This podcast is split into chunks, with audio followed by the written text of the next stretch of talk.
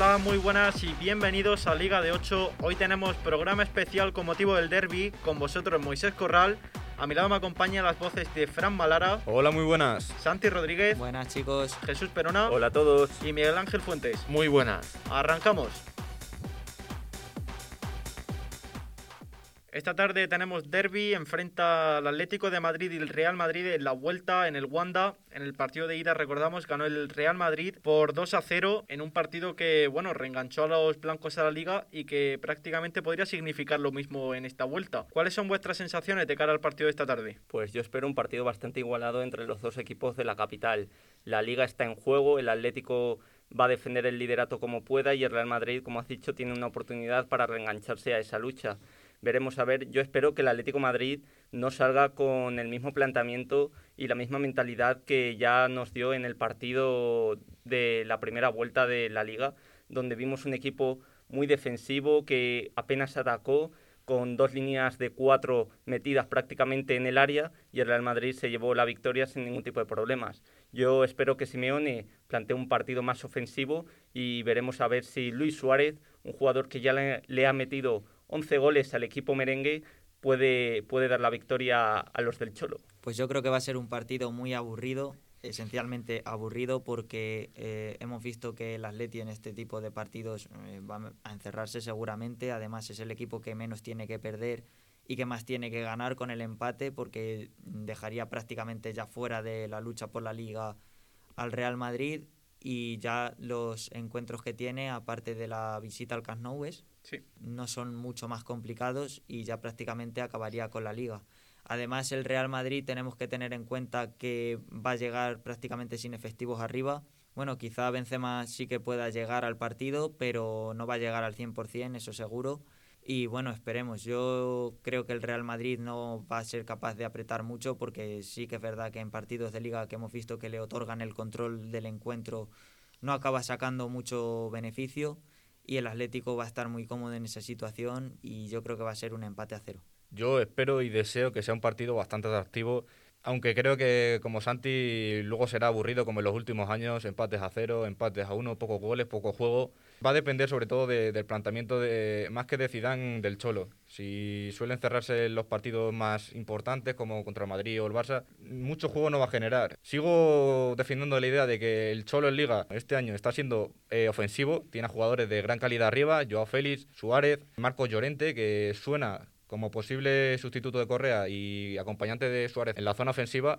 Y espero que Cholo salga con todo y salga a ganar el partido para que podamos disfrutar de un gran partido. El Madrid, por su parte, como decía Santi, Benzema va a llegar justito, sin estar al 100%. Rodrigo está de vuelta, veremos cómo, cómo se desempeña el brasileño tras no tener apenas minutos en los últimos dos meses. Y otra baja importante, la de, la de Ramos en la, en la defensa, pero que, como comentamos el viernes en el podcast, Nacho, yo creo que puede suplir bastante bien al Camero en la zaga defensiva. Sigo dudando en cómo va a plantear el Cholo el partido, ya que no se juega... A ver, no es que no se juegue nada, sino que las de perder no las tiene. Así que veremos cómo salen los 22 jugadores al campo. A ver, para mí va a ser un partido con un planteamiento un tanto curioso, porque el Atleti sale con otra mentalidad, con otros equipos, por ejemplo con el Villarreal salía con la intención de ganar, pero sí que los últimos años contra el Real Madrid, no sé qué le pasa al Cholo con el Madrid, pero siempre hace lo posible para intentar no encajar goles, para no perder, para no dejarse puntos. Me parece que el resultado, sea el que sea, le va a venir bien al Barcelona. Quizás si gana el Atlético de Madrid le va a venir peor. Entonces, eh, si empatan, le va a venir bien al Barcelona porque ambos equipos van a dejarse puntos y el Barcelona va a poder luchar por el primer puesto. Que gana el Real Madrid, pues va a, equilibrar un poquito más la lucha entre los tres equipos y lo va a hacer más interesante de cara a final de la temporada. Lo que más beneficia al Barcelona yo creo que es el empate, porque al fin y al cabo sus dos máximos rivales van a perder puntos.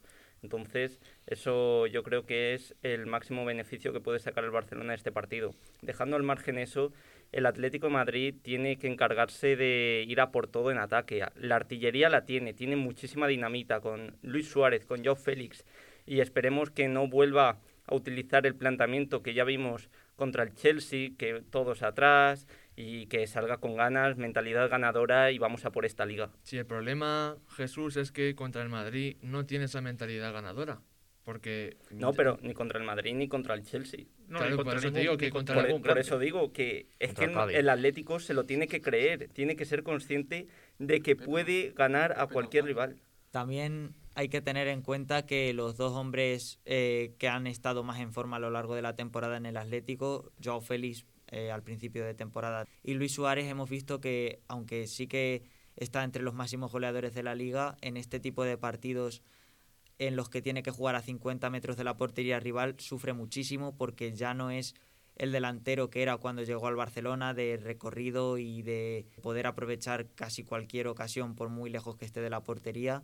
Y yo creo que en ese sentido el Atlético lo va a pasar bastante mal porque sus dos hombres de arriba van a estar un poquito fuera de lo que va a ser el transcurso del partido. un poquito no, fuera. Si el Atlético se limita a encerrarse, no le van a llegar balones arriba. Y hay Sí, que y si recordar le que- llegan tienen que recorrer ese medio campo, Claro. que no están físicamente para recorrerlo. y hay que recordar que Suárez lleva cinco jornadas sin anotar. Sí, lleva un mes entero sin marcar un gol en Liga. Bueno, pero estas rachas más o menos son normales. O sea, creo que la primera temporada que estuvo en el Barcelona, la de Luis Enrique y el triplete y tal, cuando jugaron con el Real Madrid en el Camp Nou, que acabó marcando Luis Suárez el gol de la victoria, me parece que también venía de bastante tiempo sin marcar un gol Luis Suárez y mira, acabó siendo determinante en ese partido. Sí, también hay que tener en cuenta que el Atlético ahora también está mal ofensivamente porque Luis Suárez no está en su mejor momento. Y eso, si un delantero a la larga está pasando por una crisis goleadora, el equipo lo va a notar. Entonces, si no sale de esta racha Luis Suárez y no se resarce contra el Real Madrid, lo va a pasar muy mal este domingo. Ta- También hay que decir que el problema del Atlético llega de que se ha pasado 10 partidos seguidos encajando gol, más allá de los problemas ofensivos. Es decir, que ya de la base de que partimos, que es encajar un gol en un partido, te va a costar más. Y si es el Atlético, más incluso ganar el, el choque. Entonces, contra el Villarreal se recuperó la solvencia defensiva, dejaron la portería a cero, marcaron dos goles. Veremos a ver contra el Madrid si siguen con una defensa férrea, con una defensa fuerte, que aprovechando las bajas ofensivas del Madrid o el bajo nivel de forma de Benzema, le pueda venir bien para, para parar los ataques blancos. Y arriba, pues lo dicho, si están a 50 metros de la portería Luis Suárez y su acompañante, va a ser mucho más difícil que si el planteamiento del Cholo fuera ofensivo. Pero yo creo que el hombre que ha permitido que el Atlético de Madrid se consolide en lo alto de la tabla es Luis Suárez, porque sin él, como estamos viendo, hay muchísima falta de gol, que era algo que ya se le recriminaba al equipo colchonero la temporada pasada, donde acabaron terceros.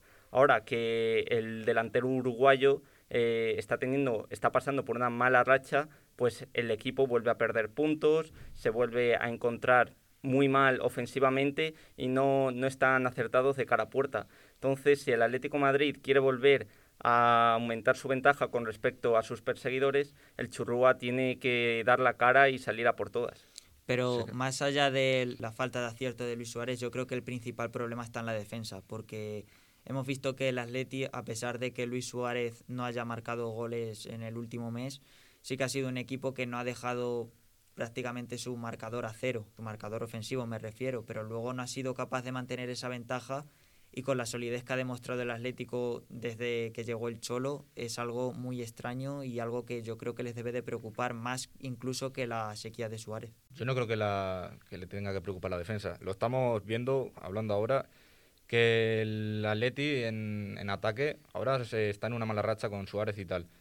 Y el Madrid, con las bajas que tiene en ataque, está peor, ¿sabes?